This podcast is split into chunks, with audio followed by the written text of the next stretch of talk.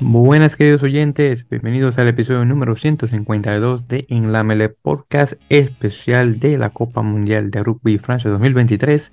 Como siempre les saluda Víctor Omar Pérez Sánchez de Santo Domingo, República Dominicana, radicado en la bella ciudad de Nueva York, junto con mi copresentador de siempre, César Andrés Fernández Bailón, el Andy, eh, ya saben, de eh, de Rugby México y localizado en Guadalajara, Jalisco, México. Andy, hermano, ¿qué tal? Muy buenas noches. Hola Víctor, buenas noches. Bien, bien. Eh, ya este, listos para hablar, ya empezó el mundial por fin. Y pues nada, de eso vamos a platicar. Hay cosas bastante, bastante buenas que, ver, eh, que platicar hoy. Definitivamente, hermano, y justamente ahí vamos a entrarle rapidito a lo que hay. Entonces, eh, vamos acá partido por partido, claro, enfocándonos con nuestros equipos de las Américas y también uno que nos faltó la semana pasada, así que lo vamos a conversar en un momentito. Pero vamos a hacer el paso de la primera semana. Así que primero tuvimos el partido del viernes 8 de septiembre, el partido inaugural, que era Francia jugando contra Nueva Zelanda. Tremendo partido donde los franceses se impusieron eh, por 27 a 13, dándole a Nueva Zelanda su primera derrota en la fase de grupos. Así que estuvo buenísimo. Así que me cayó muy bien eso por los franceses. Luego el sábado el 9 tuvimos los siguientes partidos. Italia 52, Namibia 8, lo cual está horrible. Pensaba que Namibia iba a dar un poquito más de pelea, pero no. Italia 82, no, Rumanía 8, que eso no me sorprende. Rumanía está muy, muy feo últimamente. Eh, Australia 35, Georgia 15, donde Georgia se despertó en el segundo tiempo y bueno, hizo ver bien a Australia, pero realmente Georgia debe haber hecho mucho mejor. Y tuvimos el grande que fue eh, Inglaterra 27, Argentina 10, que bueno, ya lo tocaremos en más, eh, eh, ya con más detenimiento porque ese partido hay, que conversarlo. Luego el domingo tuvimos, en este caso domingo 9, perdón, domingo 10, tuvimos Japón 42, Chile 12, que es un muy buen partido, por cierto. Chile tuvo, bueno, unas cuantas oportunidades que desafortunadamente desperdiciaron, pero honestamente eh, dieron buena pelea contra Japón. Eh, luego tuvimos Australia 18, eh, Escocia 3, partidos relativamente cerrados para los campeones mundiales actuales. Y finalmente el que yo creo que fue el robo de, este torneo hasta ahora, Gales 32, Fiji 26, partido que creo que Fiji tenía que haber ganado, pero desafortunadamente el arbitraje no fue de muy buena manera para los fillanos, en mi opinión. Y sus propios errores también, digo, o sea, también, o sea, Sí, hubo, hubo, muchas decisiones, este, muy, muy, evidentemente, digo, errores a lo mejor de arbitraje, de interpretación, lo que sea, pero también Fiji se equivocó muchísimo en su toma de decisiones, demasiado. Sí, bueno, también es verdad, no te voy a decir que Fiji tampoco no puso desde su parte en la derrota, pero eh, honestamente hubo unas cuantas jugaditas que dije, bueno, pero en todo caso, pero bueno, vamos a enfocarnos ya de los equipos eh, americanos. Entonces, primeramente, el Inglaterra contra Argentina, nuevamente 27 a 10. Eh, ahí para repasar brevemente acá el, puntaje de ese partido en particular. Eh, por parte de Argentina solamente tuvimos un solo try al final del partido por parte de Rodrigo Bruni. y por parte de Inglaterra realmente todos los puntos llegaron directamente de, del pie de, George Ford, que como que estuvo canalizando a, a, Wilson eh, durante la, Copa Mundial de, 2000, 2003, eh, que ganó Inglaterra.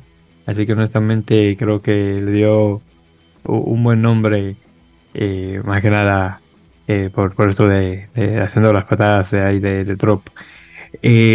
bueno, lo más que podemos hablar de este, este partido, y bueno, tú Andy, yo sé que me vas a dar muchas opiniones al respecto, es lo malo que jugaron los Pumas, honestamente.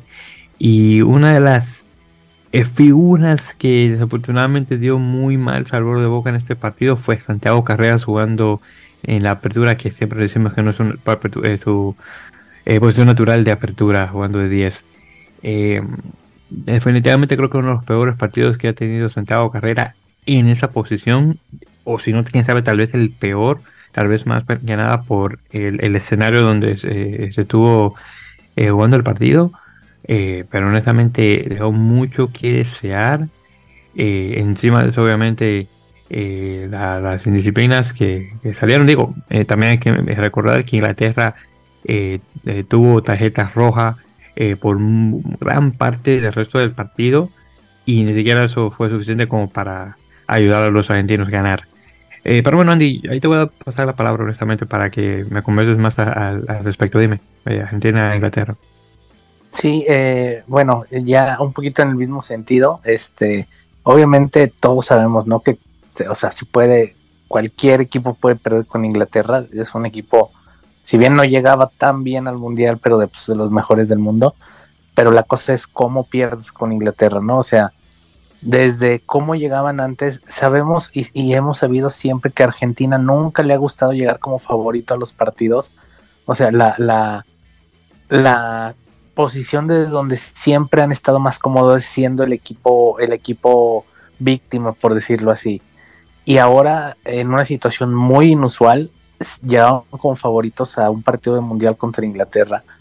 Inglaterra no venía bien, no venía jugando bien, tenía la baja de Farrell, la baja de Bunipola, entonces sí llegaba pues bastante tocado en tanto en jugadores como en su volumen de juego, en su en su en, su, en sus resultados también, perdiendo con Fiji el último de preparación.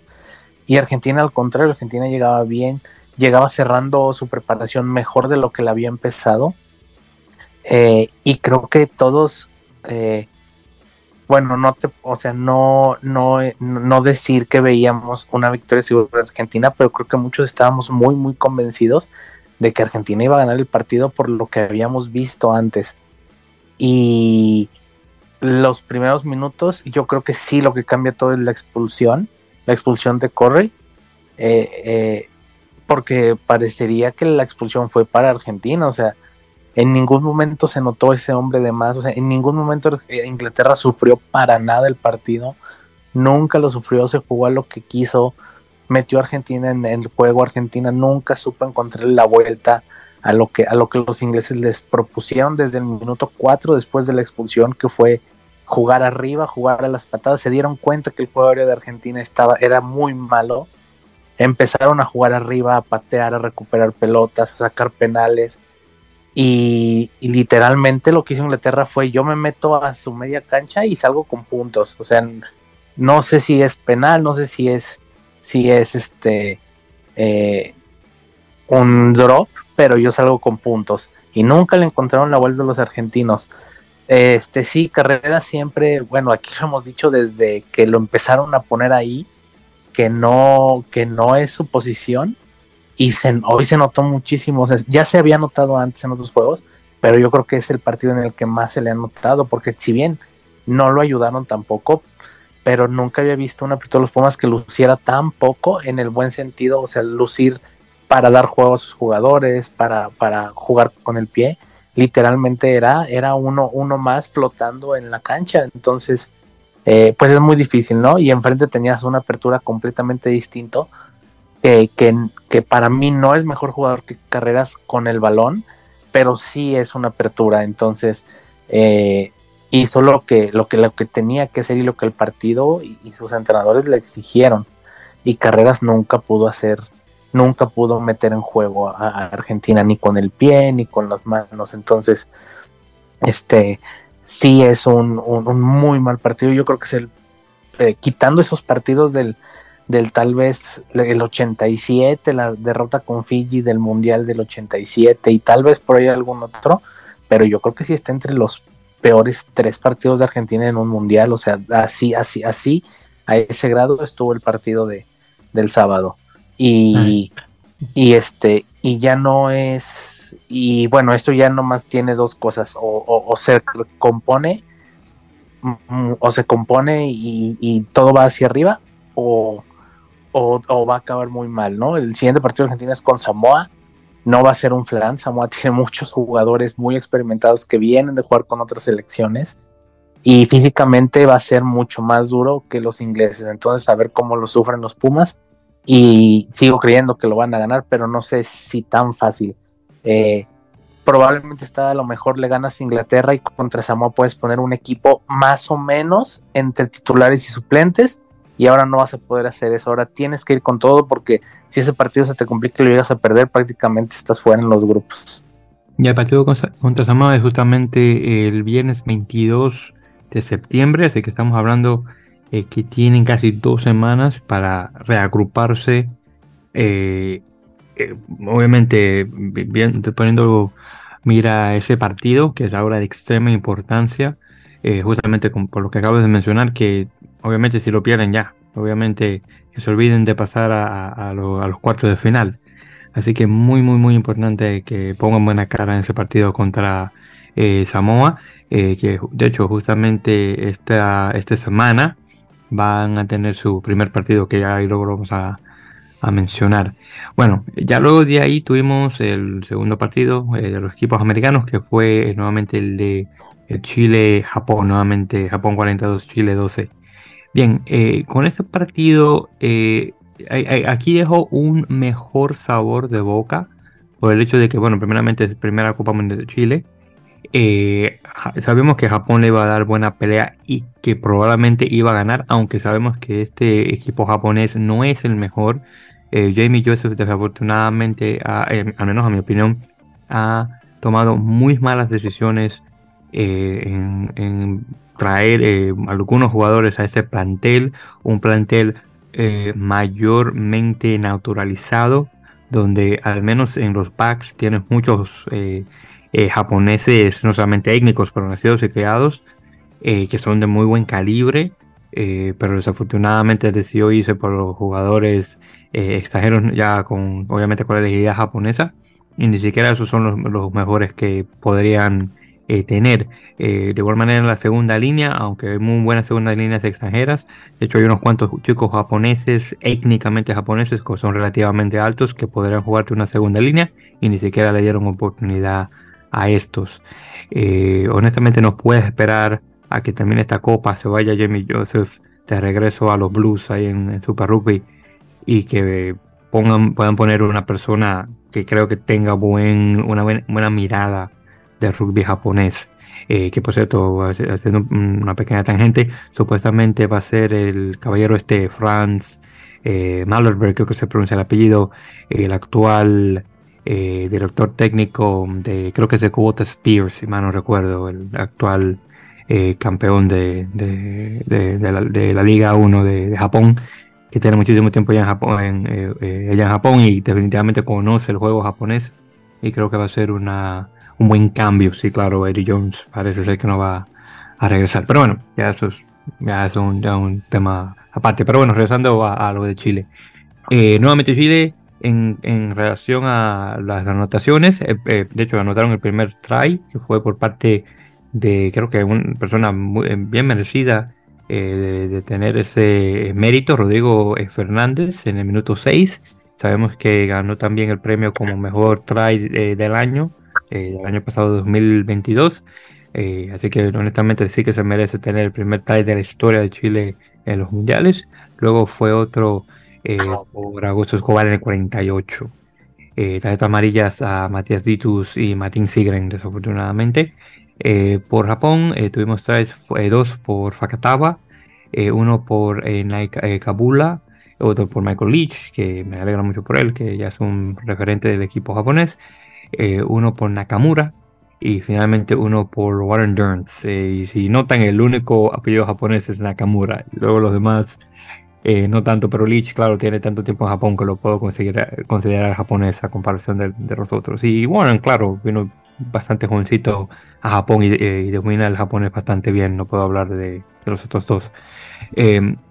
Nuevamente, acá en este partido, Chile sí que le complicó mucho las cosas a Japón, pero desafortunadamente no pudieron capitalizar en, cuando, valía la pena realmente para anotar, desafortunadamente nunca lo pudieron hacer y desafortunadamente muchas oportunidades se les fueron eh, de las manos.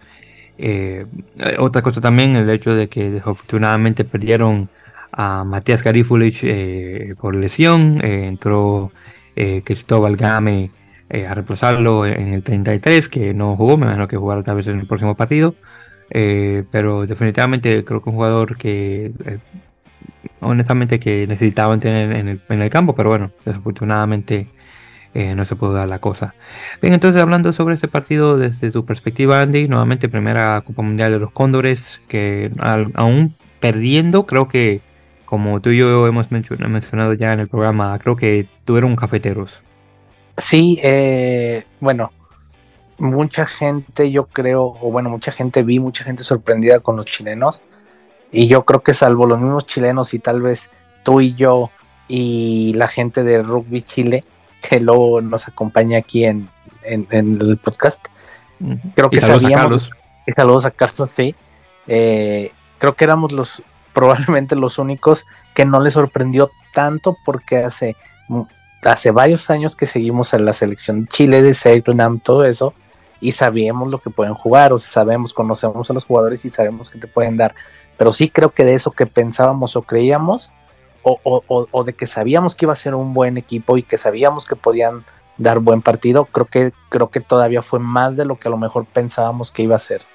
Eh, este sí, como dices, el, equipo japonés no es el mejor Japón. Japón pasó su mundial y se le olvidó todo lo que había hecho.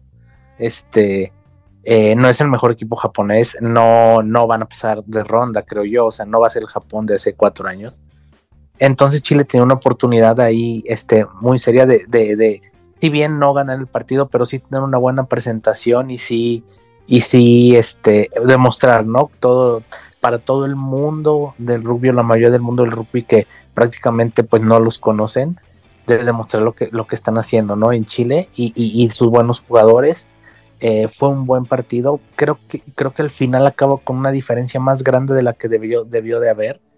Eh, una diferencia tal vez de unos 20 puntos, creo que hubiera sido un poco más justa, eh, pero al final se extendió mucho más de lo que en realidad fue el partido.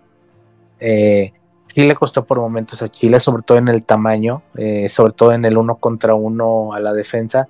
si bien los chilenos taclearon todo lo que tuvieron enfrente, pero pero sí, sí hubo algunos momentos en el que, bueno, los japoneses al ser un poco más grandes, eh, le complicaban un poco el, juego. Eh, hubo situaciones en las que Chile se vio mucho mejor, por ejemplo en el mall, el mall de Chile fue mejor que, la defensa de Japón. Eh, uno de los tres llega así. Y los puntos altos, ¿no? Muchos de los que habíamos mencionado antes del partido, eh, por ejemplo, Ayarza, que ya habíamos dicho que había que ponerle el ojo, era un buen, un buen jugador, que no, no es fullback natural, eh, entonces este, apenas en los partidos previos al Mundial lo empezaron a poner ahí. Eh, y bueno, el primer, el, primer, el primer de Chile, todo el desequilibrio empieza, empieza por él, ¿no? Marcelo Torreal, que también jugó muy bien. Escobar también dio un muy buen juego. Eh, este, y a mí también Garafulich, el centro, eh, tuvo ahí un par de entradas en velocidad muy buenas, es un buen jugador, es fuerte, es rápido. Y a mí me gustó también Ditus, pero Ditus es de mis jugadores favoritos, eso ya, ya lo he dicho aquí antes. Creo que le perdonan la tarjeta porque yo creo que era una tarjeta roja porque si bien no fue un contacto a la cabeza ni mucho menos, pero sí fue un tackle a la rodilla y pudo terminar en una lesión muy, muy, muy fea para el japonés. O sea, creo que se la perdonan, pero bueno, ya hemos visto que en el mundial las, eh, los criterios de los árbitros pues están un poquito disparejos en, en qué es roja y qué no. Entonces, este, eh, pero dio un buen juego y creo que esos fueron los puntos altos. Me gustó mucho Ignacio Silva cuando entró y luego, luego cuando entró, pues es su especialidad, ¿no? Que es la pesca la primera jugada pesca una pelota eh, y, de ahí no bajó el equipo chileno, tal vez hasta el final, donde creo que no sé si fue el físico, no sé si fue este, ya el cansancio que hace que esa diferencia se estire, pero, pero es un poquito engañoso el marcador. No debió haber sido tanta la diferencia porque fue un juego mucho más parejo de lo que el marcador dice. Estoy muy de acuerdo, porque como te digo, eh, Chile, además de que no pudo aprovechar oportunidades para anotar, también se la puso fácil a Japón en, defensa y bueno, viste que le metieron 42 puntos. Honestamente ese partido debería haber estado un poquito más cerrado, pero bueno, eh, eso lo podemos tachar a la, a la falta experiencia en, mundiales y obviamente en partidos de ese calibre que solamente hasta ahora Chile comienza a jugar. Así que eso se lo podemos perdonar por ese punto y esperando obviamente que al pasar el tiempo y obviamente tengan más eh, competencia de, de corta calibre, los chicos obviamente puedan eh, mejorar, pero bueno, eh, son cosas que, que, pasan. Y ya para, en este caso, finalizar con los equipos americanos, el otro partido que tuvimos justamente este día de hoy que estamos grabando, en este caso 14 de septiembre, jueves, tuvimos el partido de Uruguay contra Francia, Francia es su segundo partido, primer partido para Uruguay, partido que quedó con marcador Francia 27, Uruguay 12. Otro partido, Anthony, que creo que, Anthony, perdón, otro partido, Andy, que creo que quedó eh, como un cafeteros, nuevamente. Eh, Uruguay definitivamente sí que dio buen, eh, buen calibre contra Francia, aún en derrota. definitivamente mostrando al mundo lo mucho que han progresado. también obviamente que mencionaron un equipo que, que completamente ha sido creado en Uruguay de productos del, eh, del, rugby uruguayo. Eh, y, bueno, eh, nuevamente hicieron bastante bien para mantener a este el, equipo nuevamente que le ganó a, Nueva Zelanda a simplemente 27 puntos. ahí para mencionar los, perdón, este, para mencionar las anotaciones. tuvimos dos tries, uno por Nicolás Freitas, el primero de hecho, en el minuto 6, y otro por Baltasar Amaya. Eh, por parte de Francia tuvimos uno por Astoy, eh, eh Maubaka y creo que se pronuncia Biel eh, Beari en el 73. Entonces, tres para ellos, dos para Uruguay. Mayormente los penales de, de fue lo que hicieron la, marcaron la diferencia. Ahora, en este otro también que desafortunadamente Uruguay no pudo capitalizar en muchas, muchas eh, eh, eh, varias instancias donde pudieron anotar el try, pero desafortunadamente los franceses, o era más que nada por defensa, que por cierto pudieron defender el mall muy bien, hay que darse a los franceses, tuvieron muy buena defensa en el mall, o si no era que Uruguay se le iba la pelota hacia adelante, o cualquier cosita de esas que desafortunadamente no pudieron capitalizar y anotar eh, cuando debían. Eh, obviamente los franceses tuvieron un poco más de, suerte. Eh, desafortunadamente los uruguayos no pudieron defender tan, tan de la misma manera, aunque hubo una instancia donde forzaron un mall muy bueno y hasta Santiago Arrata se tuvo que, de lo pequeñito que se tuvo que hasta tirar encima de los jugadores para ser parte del mall. Yo me lo encontré extremadamente gracioso eso, pero honestamente hicieron muy, muy bien eh, los uruguayos. Espero que se pueda mantener así el resto del, torneo. Eh, Baltasar Amaya, eh, aún siendo uno de mis jugadores favoritos ahí del grupo de, Peñarol, que hace, obviamente hizo el paso al, a la Nacional, también jugando obviamente con el equipo de 7. honestamente creo que Amaya sería yo creo que el, próximo jugador que yo fácilmente vería jugando en Francia, bueno, en Europa en general, realmente, si es que él decide obviamente hice del país después de la Copa Mundial, eh, obviamente, bueno, Copa Mundial, después de, la, eh, de las Olimpiadas, perdón, porque estoy más que seguro que obviamente él va a ser parte del grupo de, la, de, siete para las Olimpiadas de justamente allá en París 2024, eh, pero creo que sí, definitivamente un jugador que vería haciendo la transición al, al, profesionalismo 15 europeo a futuro.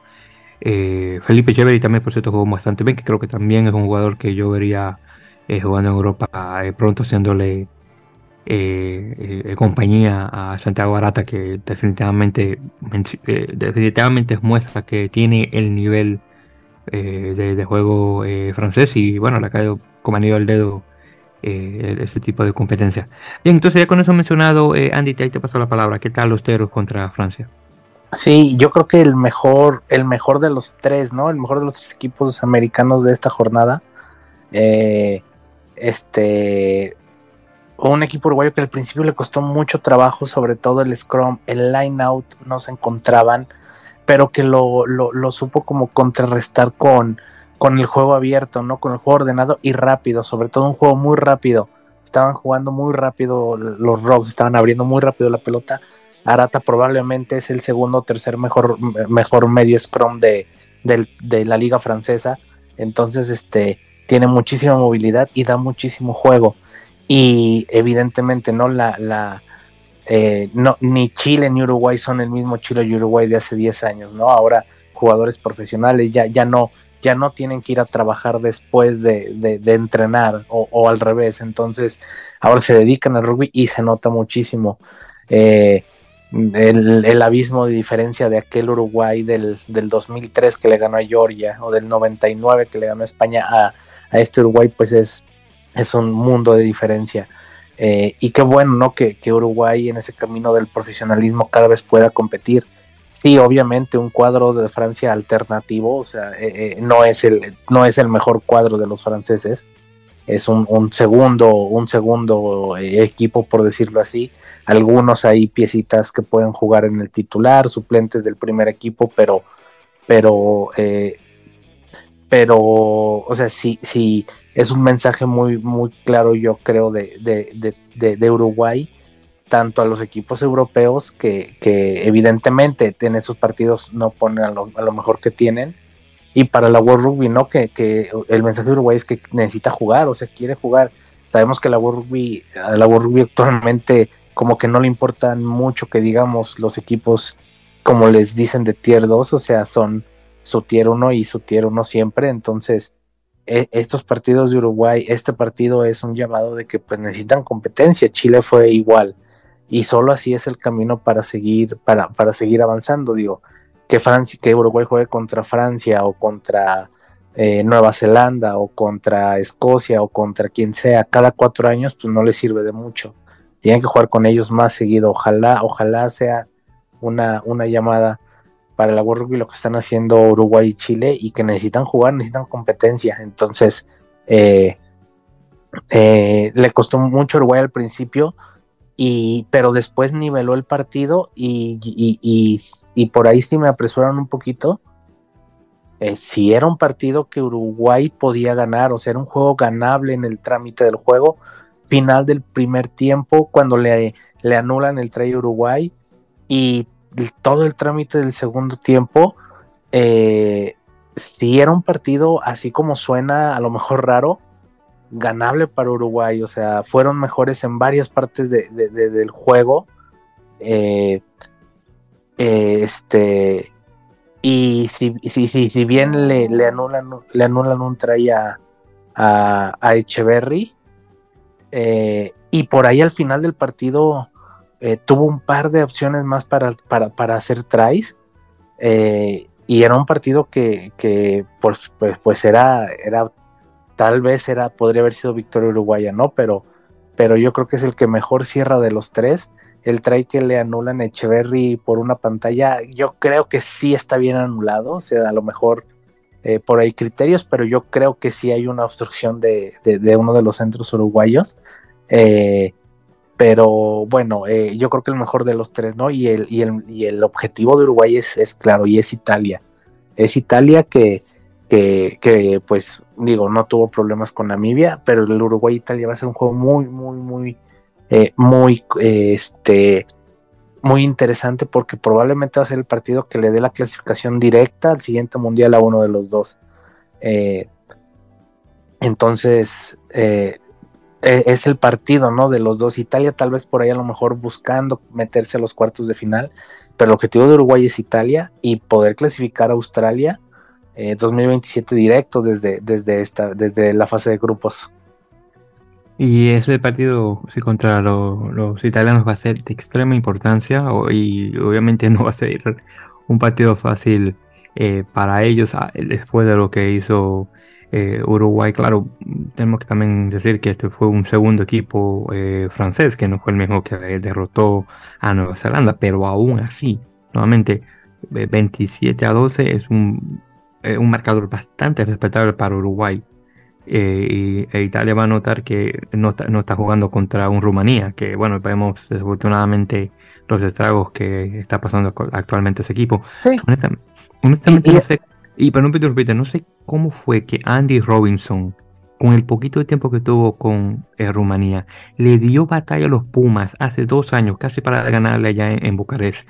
Pero viene este tipo de allá, rumano, eh, criado en el rugby de ellos, y no puede hacer lo mismo. No entiendo qué es lo que hizo Andy Robinson con ese equipo rumano que tenía anteriormente. Honestamente no lo sé. Pero bueno, ya, ya está cosa. Ay, dime ahora, Andy. Ah, y aparte, por ejemplo, este juego de Uruguay contra. Este juego de Uruguay obliga a los italianos a poner a su mejor equipo con Uruguay. Y es algo que a lo mejor no estaba como tan en el presupuesto. O sea, la, o sea, es que la victoria de Francia sobre Nueva Zelanda movió muchas cosas en el grupo. Eh, en teoría, la lógica te decía que iba a ganar Nueva Zelanda y el segundo lugar del grupo se lo iban a pelear Italia y Francia en el partido en Lyon. Pero al Francia vencer a, a, Nueva Zelanda, manda un equipo alternativo contra Uruguay. Uruguay, eh, Francia no saca el bonus tampoco. Uruguay estuvo a nada de sacar el bonus defensivo y eso hace que Italia tenga que meter a su mejor equipo con Uruguay, porque si Uruguay le llega a Italia, Italia pierde todas las chances que tenga y entonces Italia tiene que meter a su mejor equipo con Uruguay y luego tiene que ir a jugar con Francia también con su mejor equipo y con los All Blacks también con su mejor equipo. Entonces eh, eh, se movió el grupo ahí de alguna forma, eh, no tanto en los resultados, pero sí en el trámite del grupo y de cómo se van viendo los equipos entre sí.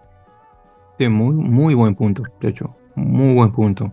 Eh, ese que, que, mencionas. Así que sí, que definitivamente los franceses no le han puesto la cosa fácil a, a, los italianos, porque ahora tienen que pelearse en la segunda plaza contra Nueva Zelanda y sabemos que eso va a ser imposible actualmente. Sí, sí, o sea, la victoria de Francia movió todo el grupo, menos a Namibia, pero movió todo el grupo para muchas cosas. O sea, le abrió una puerta a Uruguay a poder clasificar directo a Australia 2027 y le complicó muchísimo a Italia su pase, a su búsqueda a cuartos de final, porque le tienen que ganar a Nueva Zelanda cuando le tienen que ganar a Francia, que digo, no es que sea más fácil o no, pero sabemos que Italia sí le puede en algún momento, en un buen partido, ganar a Francia, ya lo hemos visto que lo han hecho antes, y esa selección Italia no es mala, o sea, la veo bien, la veo mejor que otras, pero, pero de eso, a tener que ganar a Nueva Zelanda, que también se juega su clasificación contra ti, creo que es más complicado todavía.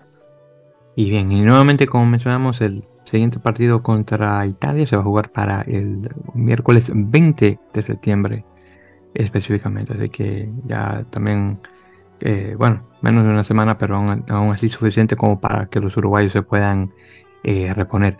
Eh, por cierto, regresando a lo de Argentina, que no lo había mencionado la primera vez, Joel Esclavi, Gonzalo Bretano y Juan Cruz Malía eh, los tres están actualmente en observación para el partido que van a jugar eh, contra Samoa.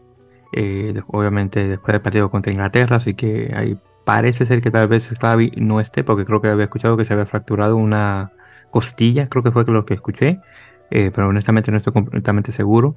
pero definitivamente hay jugadores que están en observación para ver qué pasa con ellos ya para el partido contra Samoa.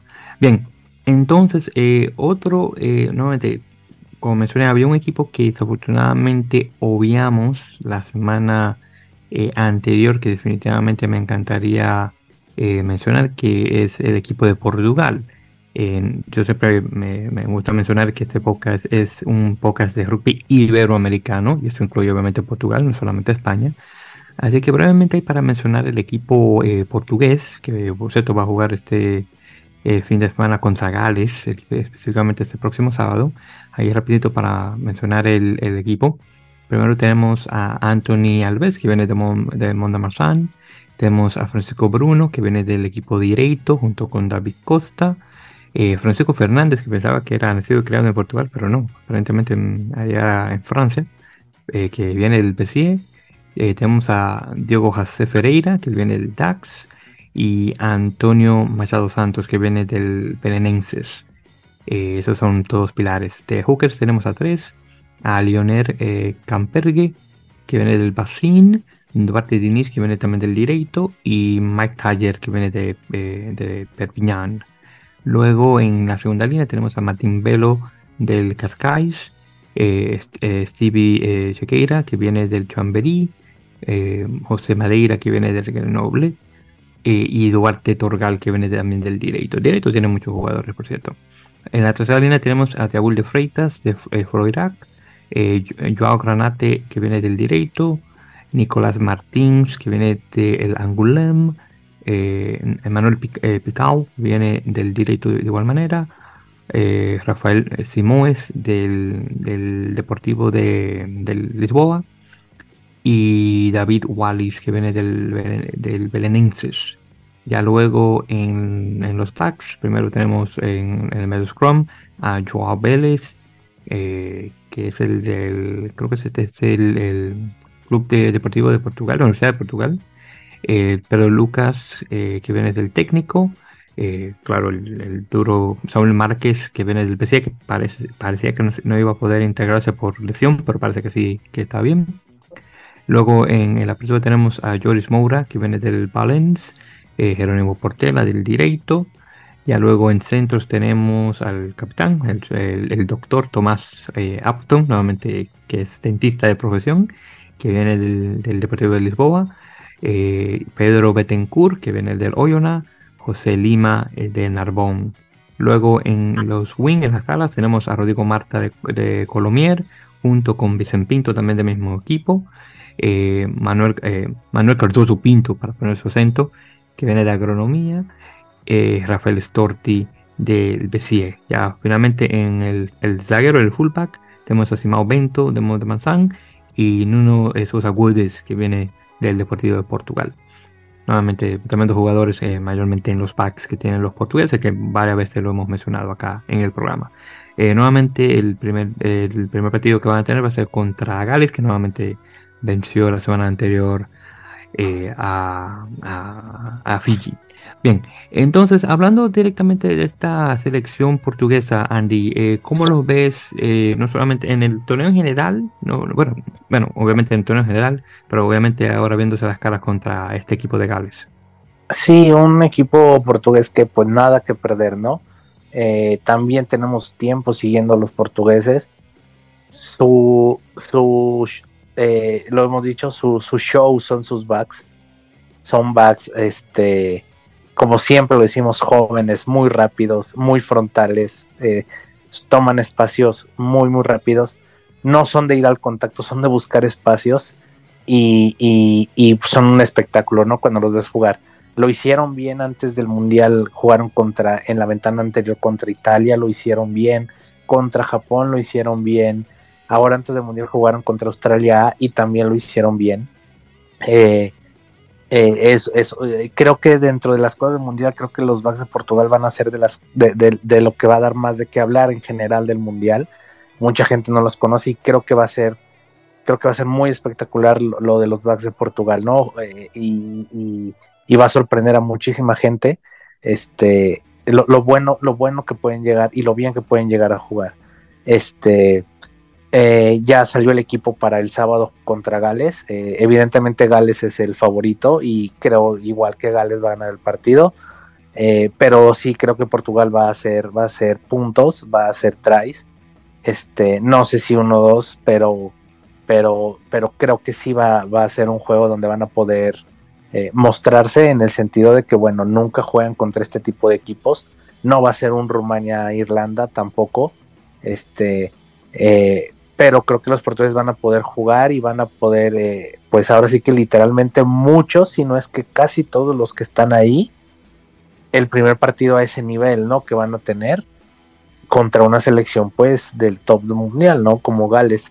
Este, ya anunciaron el equipo, lo que ya sabíamos, Portela al 10, está Appleton Marta va a jugar en un wing, este, Márquez va al 9, o sea, sin sorpresas lo de los portugueses para el sábado es Torti en la banca, como, como normalmente como que nunca se pudo abrir un espacio en el 15 titular Torti, pero lo demás es lo que ya conocemos, ¿no? Este, van, van los de siempre, que es lo mejor que tiene eh, Portugal.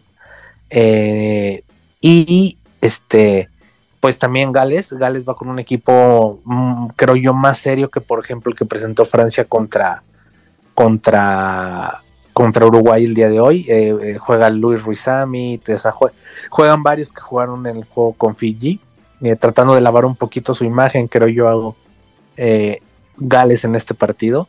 Y pues Portugal, Portugal lo que más pueda hacer, hacer puntos, jugar, probarse ese nivel.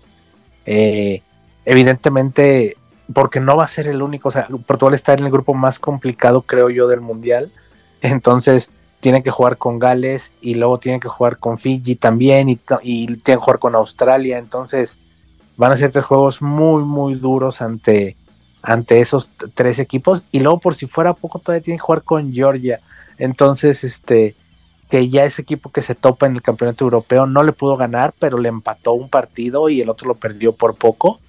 Entonces, o sea, van a ser cuatro juegos durísimos para los portugueses. Eh, no sé si van a, ganarle a Georgia y creo que Georgia sí está arriba de Portugal, pero tampoco es una diferencia abismal. Entonces, lo que tiene que ser Portugal, o sea, Portugal es ganar, ganar todo lo que haga en el mundial. O sea, nada de lo que haga Portugal en, todo el mundial va a ser pérdida y, y, de ahí para arriba, de aquí a lo que sigue, a los siguientes procesos mundialistas. Y pues si pueden por ahí eh, marcar los más puntos, eh, tratar de hacer algún bonus y por qué no ganarle a Georgia, pues lo van a, lo van a intentar.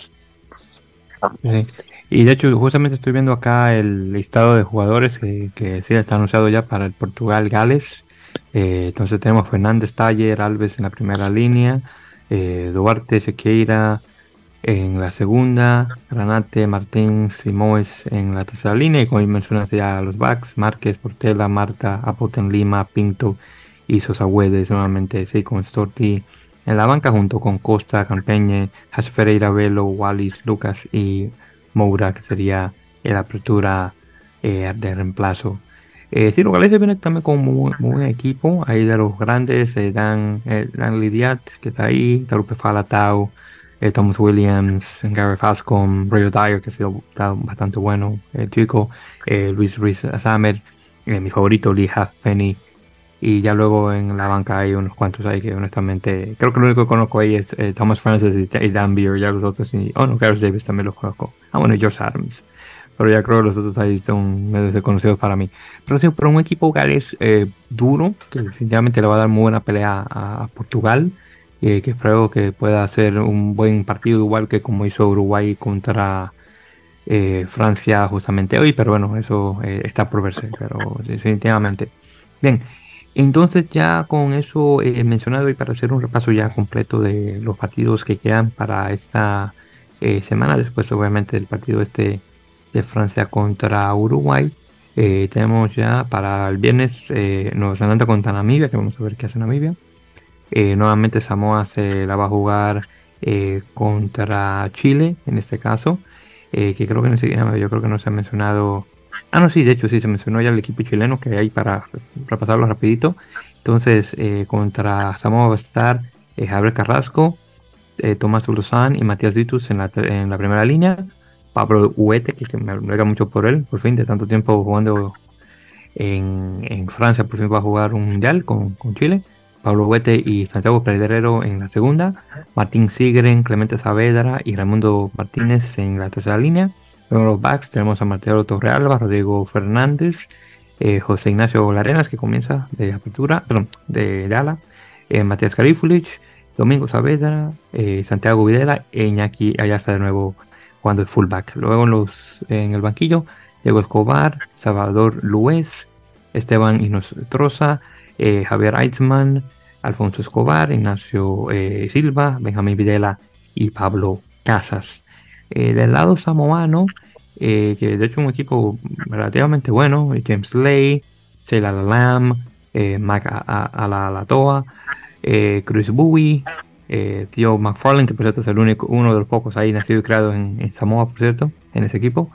Taleni Seu, Frix Lee, Steven Luatua, Jonathan Taumateine, el legendario eh, Christian Leilafano, eh, Nayolan Wong, Tumua Manu, Ulupanus eh, Seuteni, Dani Toala y Duncan eh, Payau, eh, pa, eh, Wow, se me va. Esos apellidos, esos apellidos samoanos a veces. Ya luego en el banquillo, ya hay unos cuantos ahí, honestamente, que bueno, a lo Ley a los Emeli, Slade, Tafua, Enari, Zapoaga, que por fin va a jugar con Samoa, y Ed Fido, que se lo conozco bien porque juega eh, con el Rugby Nueva York, aquí en el Major League Rugby. Y, y, Fido es bien eh, buena gente, he conversado con él unas cuantas veces. Y por cierto, el único jugador de Major League Rugby que está acá, por cierto, jugando ya eh, en este partido. Pero sí, buen partido para este, Samoa Chile, que espero que Chile pueda dar una buena pelea contra los samoanos. Eh, luego continúa nuevamente el Gales Portugal, lo mencionamos. Irlanda contra Tonga. Estos dos partidos se van a jugar el sábado. Ya el domingo, eh, Sudáfrica-Rumanía, que va a ser otra masacre seguro, seguro lo vamos a poner 100. Eh, Sudáfrica, eh, perdón, Sudáfrica, Australia-Fiji e Inglaterra-Japón, que como acabas de mencionar, Andy, este Japón no es como el de 2019, seguro le van a ganar a Inglaterra, perdón, Inglaterra va a ganar a Japón sí o sí, definitivamente. Y bueno, y en eso ahí vamos con el repaso ahí de la Copa Mundial.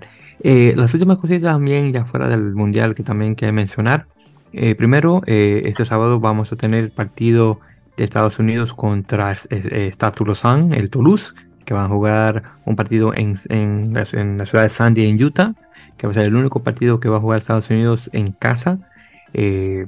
todavía no se han anunciado los planteles y esto va a ser un, como está fuera, obviamente, de la fuera de la, de la ventana internacional, bueno, fuera de la Copa Mundial, todos los jugadores van a estar eh, son jugadores eh, que juegan en Major League Rugby o que van a comenzar a jugar en Major League Rugby.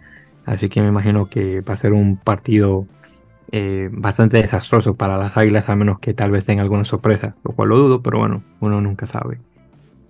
también, hablando de Estados Unidos, el, equipo femenino va a jugar contra Gales el 30 de septiembre, antes de comenzar su participación en el WXB que va a jugarse en Sudáfrica.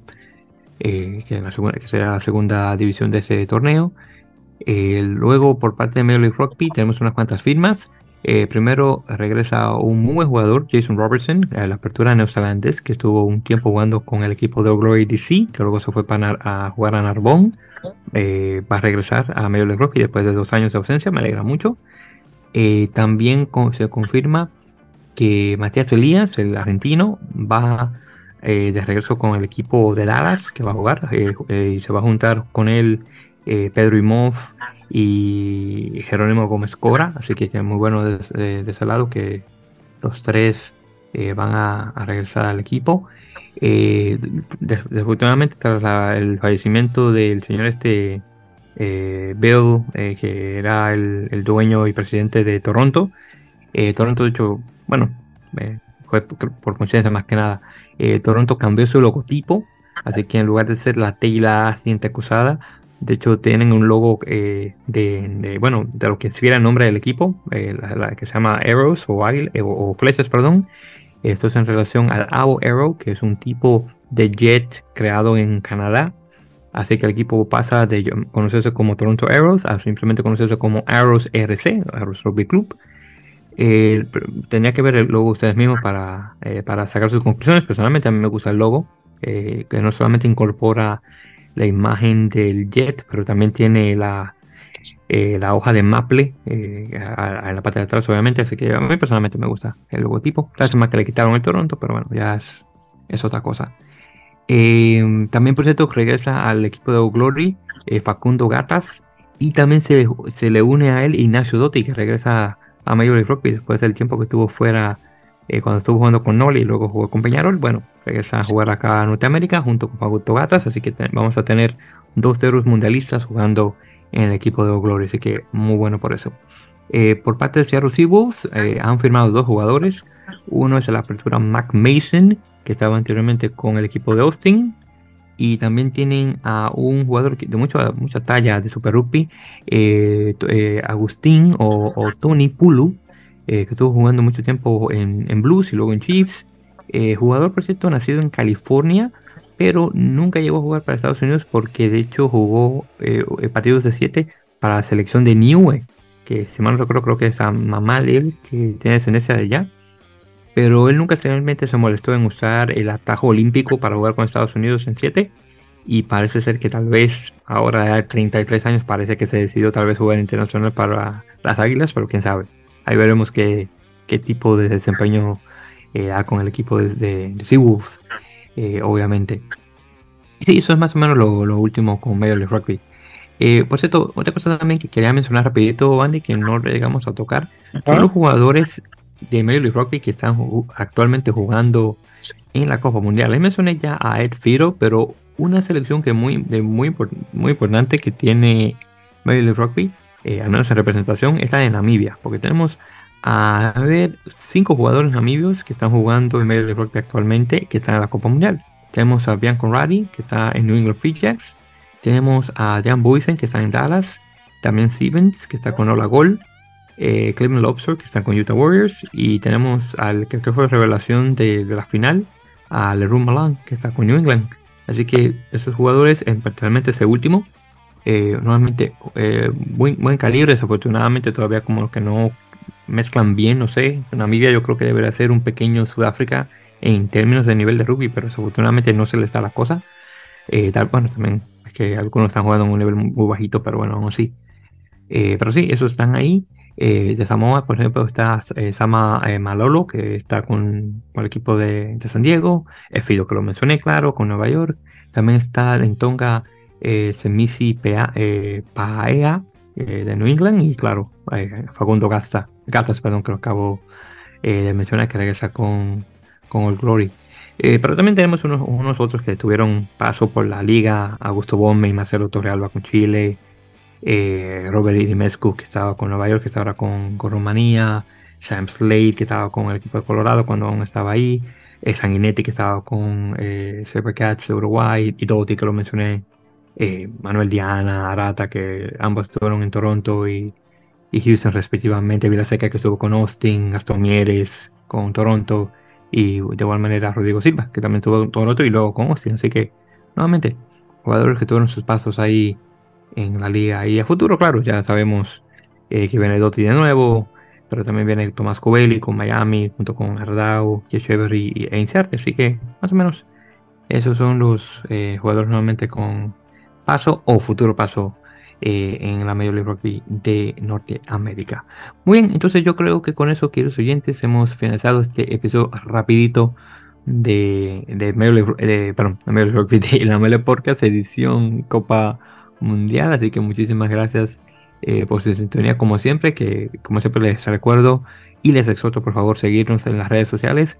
Eh, con, el, usuario en la mele por Twitter e Instagram y por Facebook como facebook.com barra en la mele podcast y ya saben también eh, pueden seguir a Landy en sus redes de Radio Rugby México por, por Facebook e Instagram y también nuevamente les exhorto por favor suscribirse a nuestro podcast para poder descargarlo directamente cuando se suben los episodios ya saben que estamos por Google Podcast Apple Podcasts eBooks Spotify Podtail y varias otras redes más. Simplemente escriban en la Mele Podcast, eh, ya sea por Google, Bing, Yahoo, el que estén usando de búsqueda de información para poder directamente encontrar un lugar donde eh, suscribirse a nuestros episodios. Eh, Andy, hermano, algunas últimas palabras antes de terminar. nada, muchas gracias a todos por escucharnos. ya, este, ya, bueno, ya con esta primera jornada de mundial, este, eh, no sé hasta cuándo nos, eh, eh, nos escuchamos otra vez, porque ya la semana que entra salimos para, para, el Mundial. bueno, Víctor sale un poquito más tarde, creo, y ya nos encontramos por allá, pero, pero de todos modos desde allá vamos a tratar de, de, estar igual, igual subiendo cosas o, o, tratando de hacer algo de contenido. Y pues nada, pase, este, pasen la voz, inviten a sus amigas, a sus amigos a que nos escuchen y pues nada, por aquí estamos en las próximas semanas de vuelta. Sí, definitivamente, hermano. Sí, solamente para eh, saber a los oyentes, eh, si, mal recuerdo, eh, eh, tú y el resto del grupo se van para el 22 de septiembre. Yo me voy hacia. O 21, para, perdón, el 21 de septiembre. Yo luego me voy para literal las semanas que le sigue, para el 27. así que ustedes se van una semana antes de que yo llegue por allá, pero nos vamos a ver obviamente en Francia ya para la semana, eh, bueno, fin de semana ya del primero de octubre, que es la idea, y sí, vamos a ver si tratamos de dar algo de contenido y tratar de ver, cruzar los dedos de grabar un episodio Andy y yo antes del vuelo del 21, así que vamos a ver, tal vez eh, subimos algo ya como para el 19 o el 20, ahí dependiendo de cómo caiga eh, nuestro tiempo y bueno, ahí veremos qué tal. Sí, por ahí este, ya eh, nos vemos allá a inicios de octubre para el Australia-Portugal, creo que es el primer juego que vemos allá. Exactamente, va a Portugal el primero, luego que va a ser el primero de octubre justamente, después vamos a estar ahí para darle el repaso completo. Eh, Nueva Zelanda-Uruguay del 5 de octubre y luego el Francia-Italia el 6 de octubre. Así que vamos a estar en esos tres partidos. Así que para nuestros oyentes que probablemente van a estar eh, por esos lados, ya saben que por favor, definitivamente eh, búsquenos ahí por, por, las redes sociales, más que seguro que vamos a poner ahí, vamos a ver, eh, vamos a bastar la vestimenta para que nos puedan encontrar y si nos encuentran, ya saben, saluden por favor para saber que, que, que sí tenemos gente escuchándonos, además de nuestro grupo de amigos, así que por favor, déjenos saber que nos escuchan cuando nos vayan a ver allá en Francia. Bien, entonces nuevamente queridos oyentes, muchísimas gracias por su sintonía y bueno, vamos a ver si nuevamente Landy y yo nos eh, presentamos ya para la siguiente semana, para obviamente hacer el paso de lo que ocurre este fin de semana y lo que se viene para la próxima, eh, nuevamente en la segunda semana de la Copa Mundial. Gracias nuevamente por su sintonía, hasta la próxima y como siempre, mucho rugby.